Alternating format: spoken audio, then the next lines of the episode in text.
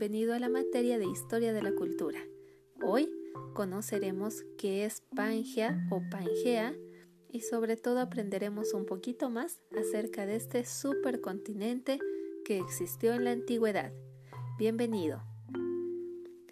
Pangea o Pangea es el nombre por el cual se identifica a un supercontinente que habría existido en los periodos Paleozoico y Mesozoico, por el aglutinamiento de todos los continentes que reconocemos en la actualidad. Se cree que el término, surgido de la unión del prefijo griego pan, que significa todo, y el vocablo gea, que en español significa suelo o tierra, fue empleado por primera vez por el científico de origen alemán Alfred Wegener.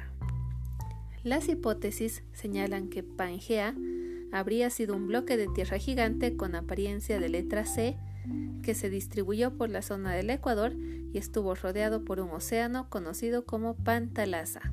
Al ser un único supercontinente, los organismos terrestres podrían emigrar del polo sur al polo norte el origen de Pangea habría tenido lugar hace aproximadamente 300 millones de años. Hacia fines del Triásico e inicios del Jurásico, los desplazamientos de placas tectónicas hicieron que Pangea experimentara una fragmentación y se consolidaran dos nuevos continentes, Gondwana en el sector sur y Laurasia al norte. Estos dos continentes estuvieron divididos por el mar de Tetis. Con el tiempo, la traslación de las masas continentales, fenómeno conocido como deriva continental, un proceso que aún continúa, terminó generando los continentes tal y como los identificamos en la actualidad.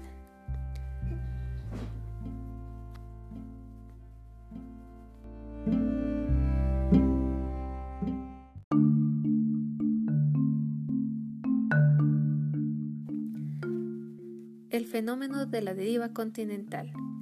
Según esta teoría, existe un mecanismo que se repite a lo largo de millones de años, por el cual las placas en las que se fijan los diversos continentes de la Tierra se van desplazando. Este fenómeno recibe el nombre de deriva continental.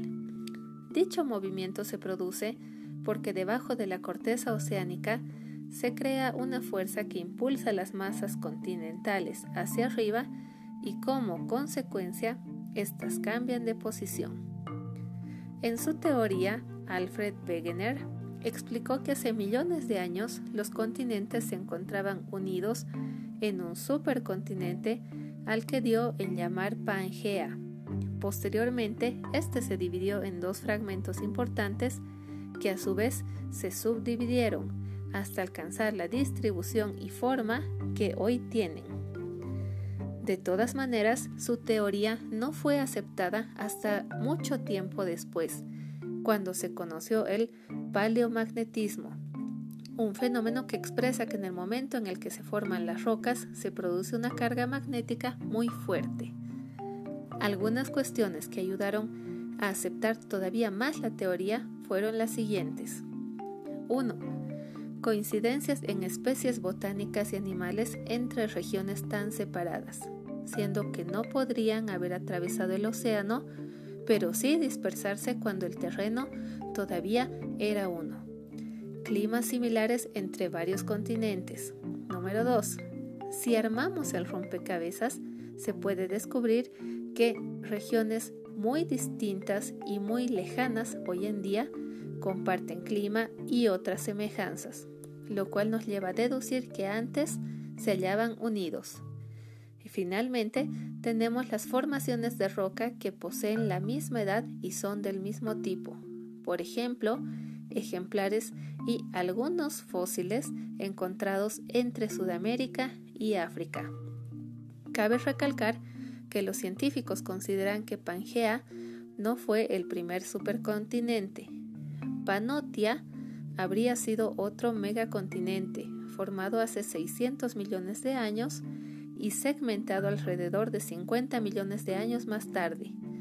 Otros posibles supercontinentes, de acuerdo a las evidencias científicas, fueron Rodinia, formado hace 1100 millones de años, y Columbia, que nació hace 1800 millones de años y se fragmentó unos 300 millones de años más tarde.